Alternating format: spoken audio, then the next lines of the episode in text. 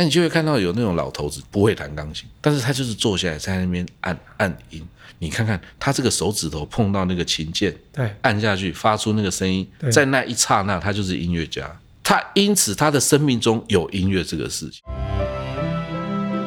我是创梦大叔杨景聪，邀请你和我一起转动人生。嗨，大家好，你常听交响乐吗？对乐团的编制又有多少的了解？不管你熟不熟悉交响乐，你一定会对乐团前方那个忙碌的身影有印象。没错，就是乐团的首席指挥啦。团员跟着他手部的摆动演奏乐曲，指挥真的是一个非常迷人又特别的职业。我个人对这样工作也非常的好奇。今天我们邀请到这位是台湾非常著名的指挥家，同时也是现任威武营国家艺术文化中心艺术总监。让我们热烈欢迎简文斌艺术总监。文斌好，哎，你好，老板好，大 家你你叫我洋葱就好了。对对，在聊这个指挥家这个职业之前，问一下文斌，你怎么开始你的音乐的条道路？我哈，我大概是那个叫什么歪打正着吧，因为其实到小三的时候，爸妈说，哎，那个福星国小有在办音乐班，要不要让你儿子去考考看？然后之后我就一直在音乐班，哦，小学四年，然后到南门国中三年，然后我因为想要早一点出国，所以我就决定放弃高中、大学，我就去念艺专。国立专，因为是五专嘛，所以我念五年就可以去当兵。嗯，那当完兵以后就到维也纳，那到维也纳也是我正式转为指挥学，我就是报考指挥系。那我在台湾之后一直都是主修钢琴，对，那但是就是在艺专的时候，就慢慢那个兴趣就转向交响乐团。其实你从小就有学钢琴，对对对那包括我认识很多的音乐家，他一辈子很大的志向都是成为一个专业的 player，嗯，可能是钢琴哈，可能是小提琴，可能是，不同的乐器。嗯。可是你怎么会去学指挥这个？哎呦这个当然就是有悲惨的故事啊，不是，就是 没有啦。当然就是你到了一一个程度，因为我也不能算是弹的不好，哦，就是说好像手指手指还蛮灵巧这样，但是总是知道自己好像有一个瓶颈在那里过不去，哦，不管是在技术上面，或者说对于这个钢琴。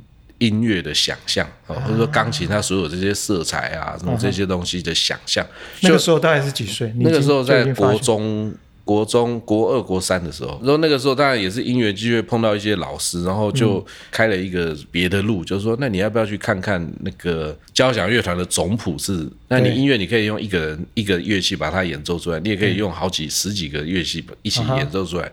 我我一看就啊都屌啊，我就觉得看那个说总谱，对对对可是别人可能看那个总谱会觉得密密麻麻。我说怎么会对你怎么一看就屌哎、对，我就不知道，就是我我看当然也是密密麻麻啊啊啊，但是我就发现我好像还蛮能够想象，就是说这些组合出来会是什么声音，所以我到艺专我还是主修钢琴，呃，主修还是钢琴？还是那时候没有说主修是指挥这个这个戏，没有。据当时的系主任就廖年富老师说，是本来就一直有保留一个指挥主修，但是一直都没有招。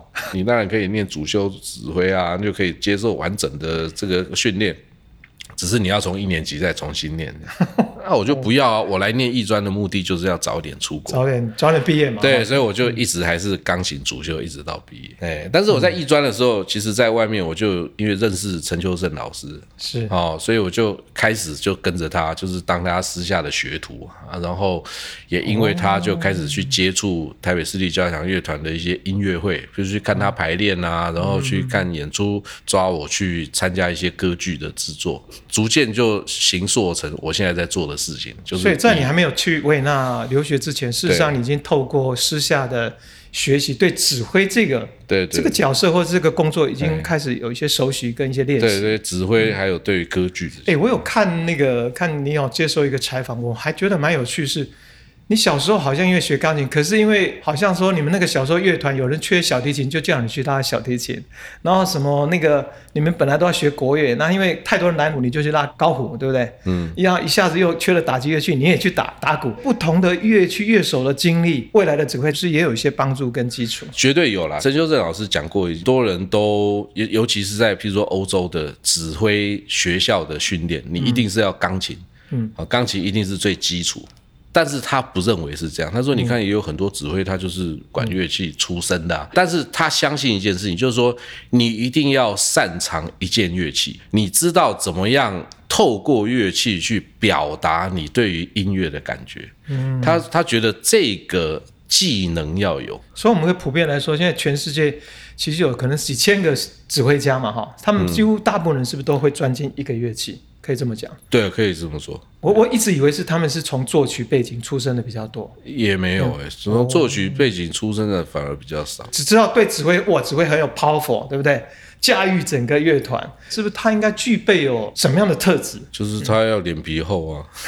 对，这是对啊。你想想看，你要站在这么多人面前啊，然后你第一个要不害羞嘛，哈。对啊，啊，然后你的你的屁股要对着人家，这个你当然脸皮要很厚啊。哎，我问你，第一次站在那个指挥台，你会不会全身会发抖啊？怕怕的？其实还好哎，我第一我第一次在正式的场合做指挥，是我一专五年级的时候，指挥是选修。嗯，主任就是廖林富老师教的嘛，啊，然后他就他就是说做一个发表会，从我们班就选了四个指挥，包括我，啊，然后还有其他三个同学，嗯，他就指挥我们学校的乐团，就办了一场音乐会，嗯，啊，那个也是我第一次就是正式的，好像以指挥的样子 出现在观众面前。哦，你还记得那个第一次的指挥那个经验的感觉是什么？好像透过指挥，好像。更爱热爱上音乐这个行业，基本上我其实都是在想着，就是说大家一起来做音乐，一起做音乐。对，所以就是，即便是从我艺专五年级，那个是已经是一九八八年了，嗯，啊，那一直到现在，我其实，在台上，我我比较在意的都还是这个东西。那你到维也纳去留学嘛？嗯，那时候修的就是指挥的专业，对不对？对。那大家会很好奇的是，哎。要做一个指挥家的专业训练，大概会有哪些？呃，其实刚刚已经提到，就是说在学校里面，其实钢琴都还是最主要，还是要钢琴这个乐器还是要练。对，钢琴就是算是主修乐器，你一定要练。嗯，然后那与此相关的，比如说歌剧伴奏的技能，因为其实指挥在欧洲指挥的训练，它其实是。以培养歌剧指挥为最终目的的，所以就是他的那个整个的职业的职涯的发展，它是有一套 SOP 的。哦，你从学校毕业开始，然后你进到歌剧院的系统，你先担任什么职位，再来可能往这里或是那里发展，之后最后在那，然后你的你的人生最高峰就是担任某个歌剧院的音乐总监的。哦，就是这样子，就是我我观察了他们整套的训练，有有一个很整套完整的过程。对，哎，歌剧伴奏也是你。有机会进到歌剧院可以拿到的第一个工作，没有人可以马上就进去，就是什么什么什么首席指挥或是音乐，有点像我们要学校先从助理或讲师或什么开始这样循序渐进。对对对，就是从那里开始。所以钢琴很重要。其实我们学的大部分的东西在台湾其实都碰过了，譬如说你的和声学、对位、曲式学，然后管弦乐的配器法。哦，这些东西都是在台湾的学校里面都有的，但是音乐史它给我的差距就蛮大的。当然，我我也我觉得我蛮幸运，就是我们在台湾的时候是刘巨伟老师教的音乐史，那他刚好是维也纳留学回来的，就是他讲的东西跟后来我在维也纳学到的东西其实是可以连在一起。哈，就是我在维也纳上课的时候，他又是更深入，但是基本上这个课程在台湾也有。那比较不太一样是你要学总谱弹奏。嗯嗯，好，这个其实是训练你，你怎么样去准备一首曲子。是，那现在大部分的曲子，你现在只要上 YouTube 找一找就有了。是，啊，你就看着总谱这样听。但是假定你没有的时候呢，那那你就要想办法去想象那个声音出来。那钢琴在这里就会。给予很大的协助，为什么？因为钢琴它是用到你十只手指头，它最能接近合奏的效果。乐谱里面呢，你要去找出它的脉络，然后你要挑出你觉得最重要的嗯东西，然后它应该有的和声是啊，然后或者说它旋律几条旋律怎么走，那你都要透过钢琴去把它实现出来。嗯，啊，这个是总谱弹奏。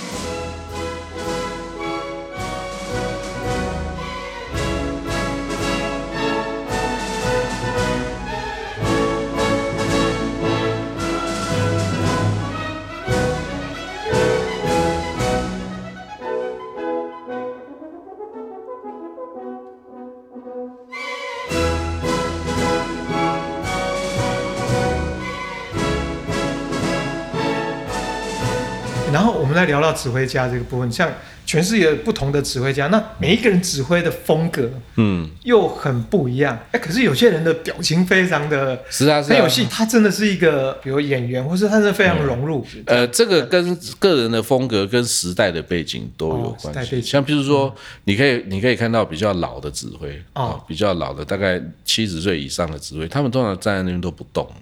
在欧洲也常常听到，他就是他就像山一座山一样，就对，就站在那里，因为他要作为乐团的靠山，就是以这样子的风格。那这个当然是有一个时代，就是我呃，可能是在二十世纪，哦，二十世纪大概二十二战之后，一直到七七零年、八零年代，大家会比较喜欢这样子，以一个就是很稳重的一个形象作为一个指挥在指挥台上。对，那但是后来就开始整个的时呃时代就开始有点变化，之后整个是加上科技突飞猛进，所以现在整个的那个发展，不管是在风格上面的变化，就时的时时尚潮流的变化都越来越快嘛。然后现在你必须要出奇制胜，太多嘛。你说你说。就算就像很多人录 podcast 这样录录 YouTube，没错。大家都要有一个自己的个性，对，所以于是就是在各行各业其实都有这样子，那包括指挥。指挥也是嘿。必须要与与时俱进的哈。对。我我没有太去 care 说我指挥是什么样子，我我还记得我我一九九四年去参加一个比赛，那个很好笑，我我是得了第二名，啊，得第一名是一个意大利指挥，他现在还蛮红，美国的国家交响乐团的音乐总监好像是。OK，好，无论如何呢，那他那个时候，我就我就指完了，我就到后台，我就看他在那边准备哦，他就这样对着镜子，然后在观察自己的动作，这样，然后就说哦，这里我这个手伸起来要伸到哪里，好，不能伸到那里。完全是演员的那个训练对对对啊对啊各种表情，各种对，那我后来我才知道，其实很多指挥，包括在台湾，有一些指挥，他真的是会这样，就在镜子前面准备自己的动作。你也不能说他不好，因为其实因为你就是做动作要给人家看嘛。是但是呢，有一件事情就是还对我影响蛮大，从一九八八年一直到现在，我都觉得说，反正就是跟你前面的这一坨人，大家一起来做音乐，然后什么这样这样这样这样。嗯，所以我一直在 care 这件事情。然后我在一九九九五哎九五年还是九六年的时候，反正我那个时候还在维也纳。我已经毕业了，但是我还留在维也纳，因为那个时候有维也纳室内歌剧院有有就是请我去负责两个制作，所以我就留在维也纳。那学校就是我的母校，当时就请了主宾梅塔来客席指挥，要弄一个音乐会。那因为之前我有帮另外一个指挥准备过这个整个的排练，所以学校就问我说：“啊，你这次我也在帮忙。”我说：“好啊，啊，好，我就帮梅塔准备了那个曲目，这样。哦，然后后来他就来了嘛，然后那个，然后在彩排的时候呢，我们我们学校的助教就跟梅塔讲，因为梅塔也是校友嘛，他就跟梅塔说：“哎、那个那个我们这个哈、这个解文斌哦，就是已经毕业了嘛，啊，就是你你可不可以给他一些建议啊？干什么什么啊？就就说彩排就叫我上去指挥。啊，真的？啊，啊，然后就在大师面前？对对，阿梅塔就在下面就啊，我听一下音响啊什么的啊啊，就我就上去指挥，然后后来就问他，他的可不可以给我一些建议？啊，然后梅塔就跟我们的助教是说：“你跟他说，指挥也要会用被指挥。”那后来我才懂他的意思，就是说，其实就像你刚刚我们节目开始你讲的那一段话，就是说，我们今天去看交响乐团的演出对，站在那里的那个人，对，第一个看到是他背影，你是看他的背，没错，所以其实有很多人他会随着指挥的动作进入音乐。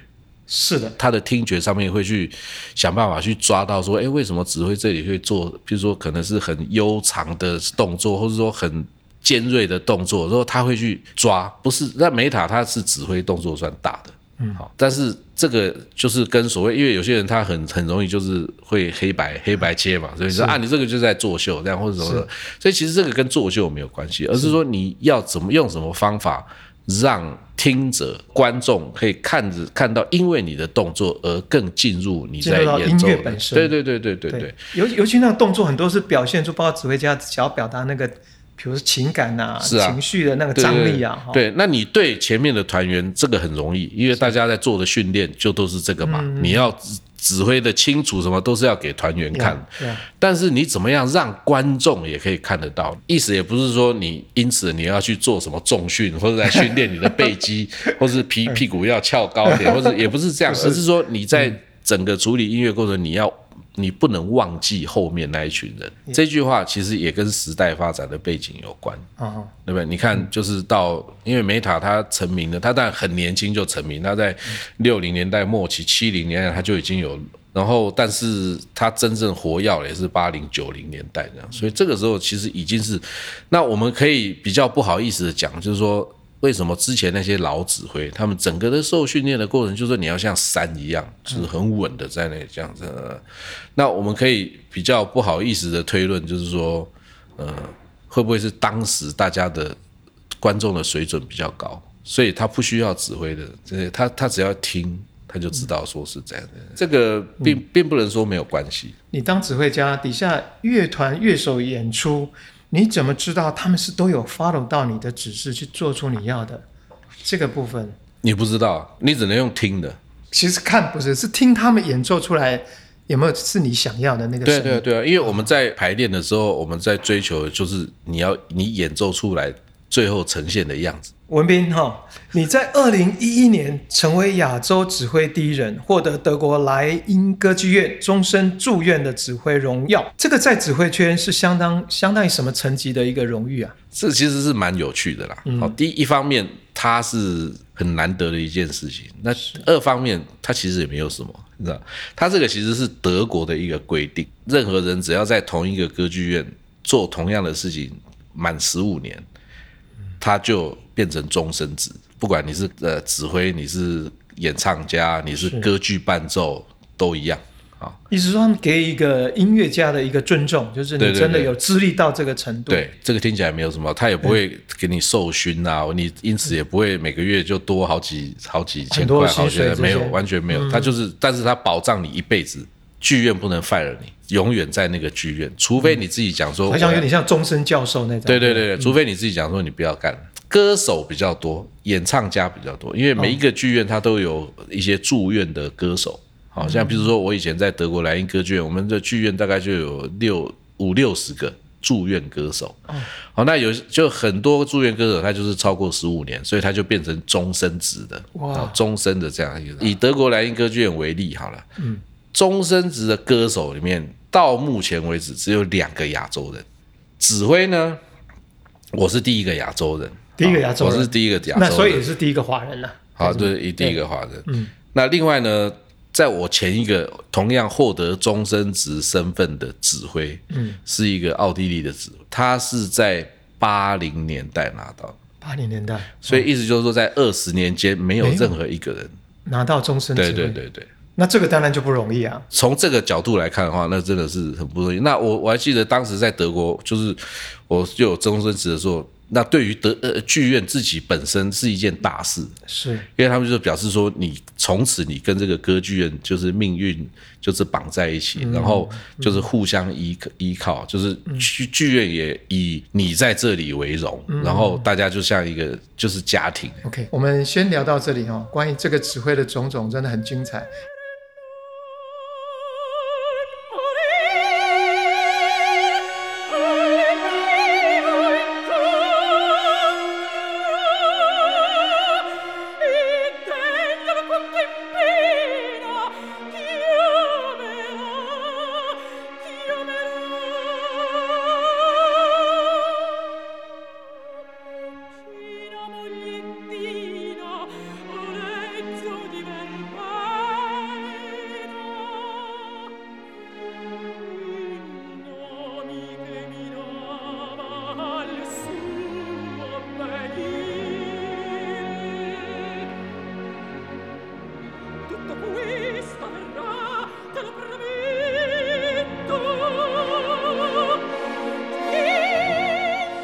那现在就回到我们今天访谈一个很重要的话题，就是住院的这个总指挥，其实是一个相当了不起的荣誉。那你最后是选择离开哈，嗯，然后回到台湾，而且是接任那时候还在草创期的魏武云的艺术总监。是就是那我说你怎么会做这样的决定？当然，第一个就是说我一看到魏武云的时候，我第一眼就被他吸引住了，就就是是他的那个设计哈。对他的整个设计，而且还有他这个筹建计划，它代表的那个意义非常了不起的。对现在即便魏武营已经开了三年多，快要四年了。是现在还是有人说啊，我们高雄是文化沙漠，就是大家会这样讲，还是会有哦还是会有人讲，高雄人自己也会讲哈。那你想想看，你要在一个所谓的文化沙漠的地方，嗯，你决定要盖一个像魏武营这种比台北任何一个场地还要大的，嗯，是不是啊你？你不是疯了吗？回溯二零零三年，我不知道当时行政院是自当时我做这个决策了。，对，其实来自地方的支持其实是很大的，大家都希望可以在南部，那在高雄可以有这样子一个国家级的场馆，类似像两厅院那样子。是所以其实也是回应地方上面的这样子的一个愿望。但是你要想想看哦，在二零零三年这个，就说你的在高雄在地，你敢做这种梦？嗯他们也不会，对你，你这个 size，你魏武营在台北嘣，然后摆下去，可能大家也会讲说，这个一定会被蚊子馆嘛，即便是在台北啊，是。然后你给他丢在为台湾那个时候，大家都会讲说：“哇，你怎么干那么多？这边一个，那个一个，到后来都变蚊子馆。”这个声音始终一直都在啊。对啊，如果你还丢在高雄，我还一直在感觉这三个字，就是就是意志力。嗯，那这个东西其实是从不管说他过去魏武营作为一个军营，对不对？你军人在操什么？就是意志力啊，你就是要活下去嘛。是好、啊，你你不管是为国打仗，或者说会训练什么，你就是要活下去，就是这个求生的意志力。然后包括后来他军事用途解除了以后，变成公园，那这个。这个二十年的这个过程，也是民间用意志力去把它达成的。是那到后来，好要盖这个艺文中心，然后这个工程也是一波三折。你看说要盖，等到他开始盖，中间隔了七年，然后他开始盖了以后，又隔了七年才终于竣工啊。第八年的时候，我们才开馆才。开始就说这个是一个，一波三折，但是一直有前人后续的这样对对对对，大的完成。所以那更不用说这几年，这过去这两年我们都是碰到疫情。好，那在疫情的前后，呃，在我们我们在魏武营还还蛮幸运的，就是狗屎运，你知道，就是都是在疫情就是要整个封起来之前，我们可以完成什么制作，然后。开封了以后，我们又做了什么东西？而且你说它这样子一个波浪形这么大的一个这样子的一个设计的那种，那种宽阔啊，对对对，那种宽阔。就是像海浪，你看我们周围就台湾就待到是一个海浪，那海浪那种感觉是很巨大、很宽阔的。对对对，然后这样子就是又有那种包容的那种，就是说，如果说我们从北面往南面这样，它就是这样子，好像双手伸开，就是就是欢迎所有人从这个都会公园走进来的，就是那种那种气魄啦，那种对。气势。那我就很很被感动，然后再加上他又不在台北，嗯，那，因为因为我们 就是你看过去三十几年都只有两厅院嘛，对，所以大家也都是因为两厅院而受惠。是。好，那有很多东西也是因为两厅院而被限制住，嗯，因为大家的想象都只有到两厅院，没，错没错，所以我就觉得说，哎，有在在魏武营这样一个，他连长相就完全跟两厅院是两回事样。的这样子的一个机构，如果真的可以去尝试做一些不太一样的东西，嗯，那其实对于台湾是好事啊。是对，今天我们不是要去挑战说，诶，他做的比较对，他做的不对，或者不是这样，而是说我们要让大家知道说，其实事情有很多种做法。嗯，好，那我们可以在台北那样做，我们可以在台中那样做，在苗北那样做，在高雄那样做。其实那这样子的话，就我觉得对于大家来说是一件好事。是是，所以那个时候我就觉得，那时候他们就邀请我，那我自己也算一算，我就，那这个也是跟数字有关的。你看我我就这样算一算嘛，我说，哎，我 N A 时候呃卸任的时候，我差不多四十岁，嗯哼，然后在魏武营这样算算，这个好像 好像也差不多五十岁左右这样。人生应该也还蛮合理的，合理。也蛮合理的。而且而且你看嘛，我在我在德国哦，作为这个住院指挥，哦，虽然是终身职，那我就是一切很稳定啊。然后我就是去常常回来台湾客席指挥，之后后来因为 N A 时候卸任以后，就多了到别的地方去客席啊的机会。好，所以我就说，哎，这样子其实也我我就可以这样子做到退休哦哦啊，确实是可以啊。那你的生活又有保障，工作也有保障。但是我就被这个魏武营吸引住，我就觉得说，嗯，可以再干一场。不是这个，当然，呃，但是但是也会很多人想说啊，你又没有行政经历。确实啊，我从来没有担任过任何行政职，文化文化行政什么什么行政，我连工友都没当过。但是就是这么长时间来，从以前哦，当学生的时候观察陈修正老师，后来到比如说在 NSO 的时期观察朱宗庆。嗯，他们怎么样去让这个组织？对。然后自己在太平洋音乐节、在莱茵歌剧院，或者说跟很多世界的重要的乐团的团员，就是因为大家都好朋友的关系啊，不管是维也纳爱乐、柏林爱乐，或是其实美国的大乐团，就是说你你慢慢去了解说，就说这件事情在国外是什么样子。那刚开始跟我谈的时候，他们就有提醒我，就是说虽然法律没有规定，嗯，但是台湾的社会会期待，嗯，你是放弃德国的工作回来接魏武营这样。虽然法律没有规定哦，我其实可以照样继续做德国的这个位置。我当然一开始就觉得说这什么鬼啊？对，但当然对不对？法律没有规定的事情，就是这个不是民粹主义吗？对，就是要逼你要表态什么，这个是很无聊的事情，因为在全世界都没有这样子。没关系嘛，反正就是人家不是说进厨房就不要怕热啊，当流氓不要怕痛啊，对，所以那你既然要聊聊下去，要做好，那就对就就一就一句话嘛，就辞掉嘛，诶那是一个很大的一个赌。是啊，啊，我就跟我们的来一个剧的老板讲，他就就他是不是也一定认住了？他他他差点被呛到，因为他也在抽烟呢。我是抽烟的时候跟他讲，他说你 你讲什么？你干嘛要辞掉？他说他有这种事情，没有全世界没有事情。他说你知道我们呃剧院多少人的指挥大家都是兼那个什么学校专任教授是，就是每一个国你在每一个国家都可以有一个正直，Yeah。这个是。全世界都是这样子，那当然，当然，他当然就是站在剧院的立场，他当然很舍不得啊，所以就说啊，那不行，那那那你这样子，你还是你以后你就是当客席指挥，但是你还是每年要固定回来跟我们工作，比如说带我们一个制作啊什么什么这样。我说这个 OK 啊，这个就因为我只要总董事会同意，其实你做这个东西，其实很真的很像那破釜沉舟的感觉、啊，不外乎就是冒险挑战，怎么离开自己熟悉的舒适圈。嗯，然后我看一个访问也说，你爸爸以前像当过篮协，然后他手上必须有几千、几百、几千个队，然后要去排那个场次干嘛？这个就是从一个比较繁琐的东西，怎么化繁为简。这个我想对你应该有一些影响吧？也没有啦，就是如果说要组织一些东西的话，确实啊，就是我不会觉得说太困难，太困难。可是还是我爸那样比较屌，你知道，因为他就是一个人。你看我下面有 两百两百个人跟我一起工作，你看他就是一个人花一个晚上几百对，谁要对谁，谁要谁，然后他都已经算好。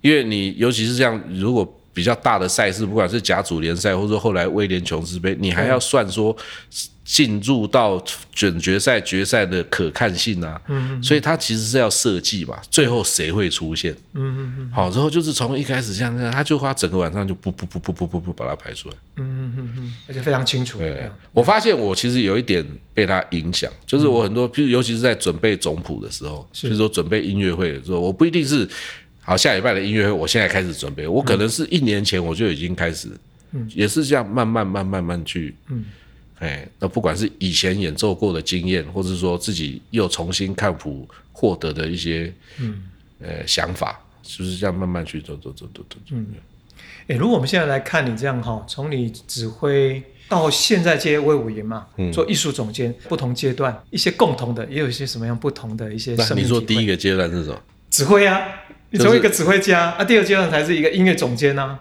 呃，共通性，我觉得唯一的共通性就是你对于艺术的这个热爱，就是尤其是学音乐的。我说你永远不要忘记，你当初你是因为什么决定要奉献给艺术的那个火苗。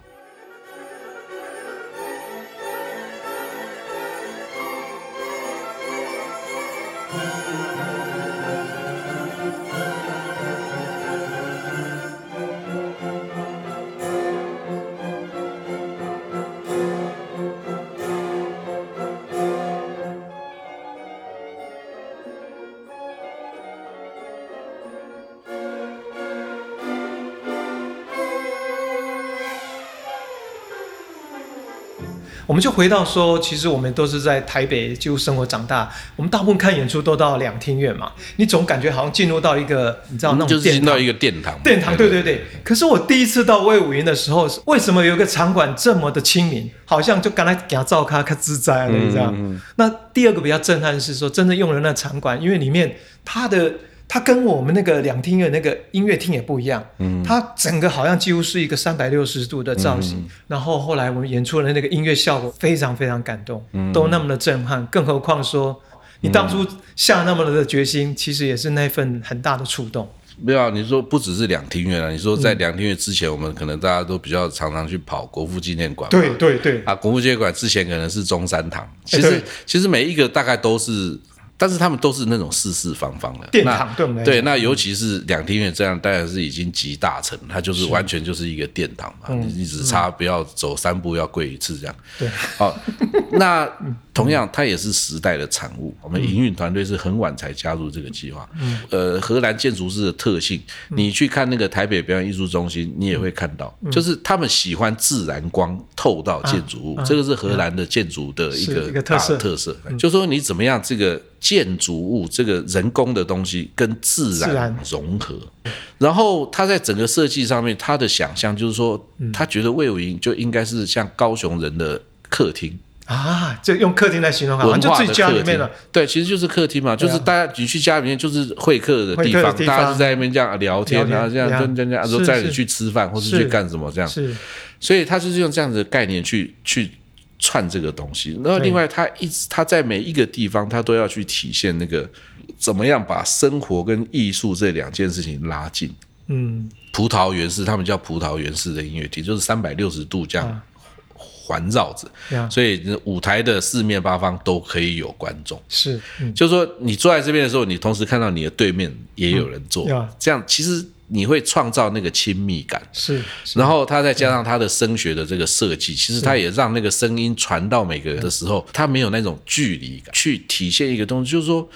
我们其实是在音乐里面，嗯，我们不是坐隔着这边，然后去欣赏他在演出，然后就有一个很距离感。对对对。哦所以我们在聊说艺术剧生活哈嘿，这个生活的意思其实就是有包括很多的交流，是，还有亲近，还有对谈。那这个在魏武营其实未来嗯，应该不是未来，其实现在也在做。比如说像有一个我就很喜欢那个公共钢琴啊，对对对，那个我觉得那个就是一大家一般人也可以进去，也可以在殿堂里面也可以自己对，就是嗯。我因为看太多《还珠楼主》，所以就是那个幻想比较多。譬如说，其实我我觉得很感动的，都是那种十一二点的时候，因为那个时候正热，哦，所以大家都会躲到家里，或者说这去吹冷气。所以其实榕树广场人不多，对，那你就会看到有那种老头子，几次有碰到啊，不会弹钢琴，但是他就是坐下来在那边按按音。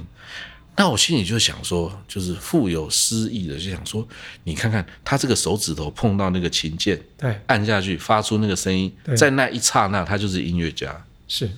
就是他因此他的生命中有音乐这个事情。是，那我觉得魏武营其实是他要创造这个机会，让每一个人，你你你不能强迫每个人都要喜欢欣赏音乐、欣赏戏剧、舞蹈，你没有办法强迫，但是我们希望要提供机会，你来试试看嘛。你来接触一下你，来，对对，你你试试看啊！你不喜欢你就不要再。那我觉得一个公共钢琴摆在那边，它没有任何的限制，谁都可以坐下去，谁都可以去按那个琴键。对，然后对于音乐来说，你发出声音的那一刹那，你就跟音乐有连接了。其实一方面就是就是要让大家知道，其实你真的没有离艺术那么远。还记得魏武云在二零一八成立的时候，国表艺术董事长那时候朱中坚老师画下好雨，嗯，一年要有二十五万人到魏武云看剧，嗯不然文斌跟我哈就跟朱老师都要辞职。嗯，哎，这个画下这个好雨，其实应该背后应该是很大的压力吧？因为毕竟通常第一年场馆能够有几万就已经不错。嗯，就我知道，好像后来不止二十万，好像创造了三十万。对对，超过三十万。又又是如何能够达到这样的一个目标？